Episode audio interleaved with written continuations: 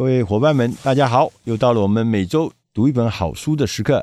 今天为大家准备的这本书是一本跟说服力有关的书。这本书的中文叫做《铺个梗更有说服力》，善用你的影响力，七大法则的关键时刻。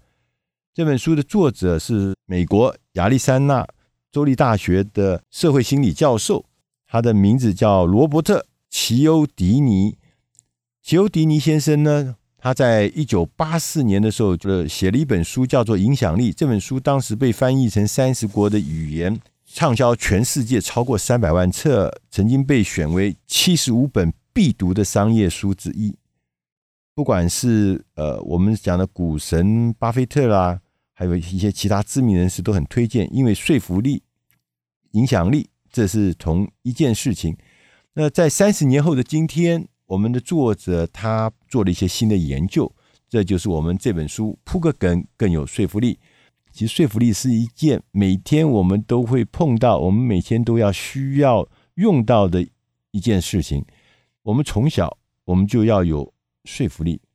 为什么？如果你没有说服力，你可能要说服你爸爸妈妈帮你买一个什么玩意儿，没有说服力很难。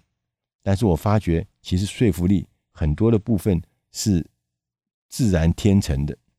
孩子还真会说服力，他其实是知道怎么样子来影响他的父母，让他的父母买单，让他的父母愿意按照他的想法走去。当我们越来越大以后，我们有越来越多的场合，不管是交朋友、找对象，甚至这个找工作，在商业上面，在工作上面，我们有很多很多的。场合都要用到说服力。这本书里面就告诉我们，说服力其实它不是艺术，它其实是一个科学的方法，而且是有理论的基础的。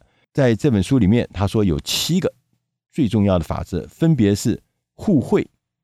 他说，你跟人家在说服的过程，送点东西，送点好处给你想要影响的人，对方会对你有好感。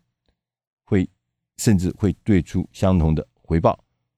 第二个，好感，让人家有好感，最好的方法是暗示顾客：我喜欢你的意见，我喜欢你们这一群人。这个比让人家喜欢你更重要。你要暗示你喜欢对方。第三个是权威。他说，具有明确。专业跟可信度的人，他传达你的诉求，这就是权威，因为对方会觉得这是一个值得信赖的人。所以，我们常常看到专业的大学老师出来讲，教授出来讲一件什么事情，我们愿意相信。为什么？因为他是可信度高的，他是专业的。所以，先要让人家觉得这整个事情、整个过程。你讲的东西是有权威性的，不过他也特别提醒，在你传达权威感的过程中，先坦诚我的提议是有缺点的，然后再继续的说提议的优点，这样反而会让人家觉得你的可信度比较高。不要一开始就跟人家讲一个无懈可击、完美的所谓的讯息，人家会觉得。反而觉得说你可能有很大的东西被你藏起来。第四个是社会认同，我认为社会认同其实简单的讲就是信任。什么意思呢？就如果有很多人都赞同某一件某一个事情，是不是你也比较容易有社会认同？你也比较认为这是值得信赖的。所以你要尽量的去在社会认同找到这个所谓。多数人喜欢赞同的这样子的讯息。第五个是稀有，东西越少，就会越容易让人家觉得我希望拥有，希望觉得价值越高。所以说很多的东西不是出限量版吗？我觉得那就是行销上的高招。因为稀有，所以你就会奋不顾身的想要拥有，因为只有这么少东西。第六个是一致，一致呢是我们希望自己的现在。和过去的承诺与言行，在别人的眼中看起来是一致的。第七项一体啊，一体呢是什么？简单讲叫做沾亲带故。哎呀，我们都是同乡啊！哎呀，我们都是喜欢这个瑜伽的，我们两个都是喜欢爬山的。什么叫一体？就是我们有共同重叠的部分。我们两个人呢都有共同的嗜好，这也是很容易让人家觉得我们可是一家人的，我们可是一伙的，我们可是有共同的经验的。他说这本书里面还特别提到，这是三十年前他原来那本书里面没提到的。他就说，在新的研究中发现有一样东西叫做改变的特许时刻。他说，就是说你在传达你的讯息的时候，在这个前。在你还没有开口讲这个主要的诉求的时候，会有一小段的机会空档。这个机会空档呢，就叫做改变的特许时刻。你可以趁这个改变特许的时刻，铺一个梗在里面，为后面的传达诉求做好一个准备，让你取得比较容易的被人家接受的一个状态。所以，这个改变的特许的。时刻是关键，你后面可不可以成功？如果改变的特许时刻，就那一小段时间，你如果铺梗铺得好的话，后面会好很多。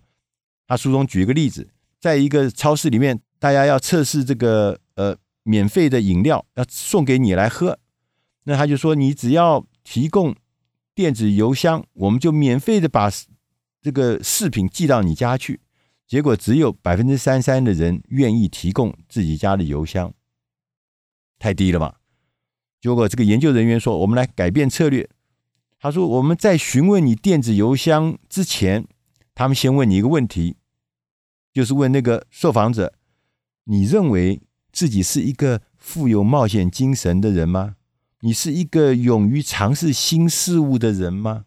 结果。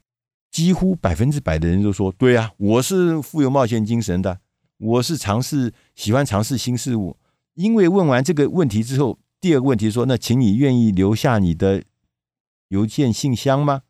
结果竟然百分之七十五点七的人提供了邮件信箱。这里就搞的是什么？他说：“因为我先给你在这个改变的特许时刻，我丢了一个东西给你。”那叫做说，你是不是富于冒险精神的人呢？没有人会承认他自己是没有冒险精神的。所以这个梗铺进去之后，后面说，那你既然是冒险精神的人，你给个这个电邮箱，没有人会怎么样，会拒绝的。所以百分之七十五的人愿意，那原来呢，只有百分之三十三的人愿意。所以说，这个特许的时刻是你必须要掌握的。在这个最后的书的后面呢，他有讲另外一个事情。他说，其实我们在跟人家谈判的时候，或者在说服人的时候呢，你应该要分几个时间阶段。他说，第一个阶段就是培养正向关联，第二个阶段是减少不确定性，第三个阶段叫让人付诸行动。他说：“你在第一阶段培养正向关联的时候，你要刚提到互惠、好感，这是这时候你该做的事情。到第二阶段减少不确定性的时候呢，权威是你要做的事情，社会认同是你要必须努力的事情。到第三阶段要让人家付诸行动的时候，你要强调稀有性、一致性，同时呢，你跟他还可以攀亲带故，你们有共同的一体性。这些三个阶段。”顺序的完成，自然当然可以就提高你所谓的这个成功的说服的呃比例。我们在做任何的选择的时候呢，很大的程度上是在做选择前的那一刻，你关注了什么事情，这个事情对你的选择会有巨大的影响。这也就是我们刚刚一再重复的所谓的特许时刻发生了什么事情，这个特许时刻。它的影响力是无法匹敌的影响力，是很强大的。我想我们在人生中一定会有碰过很多，你回想就会有很多这样的时刻。你为什么会选择这件事情？其实就在那一刹那或那一段时间的时候，它有一些关键的影响力跑出来。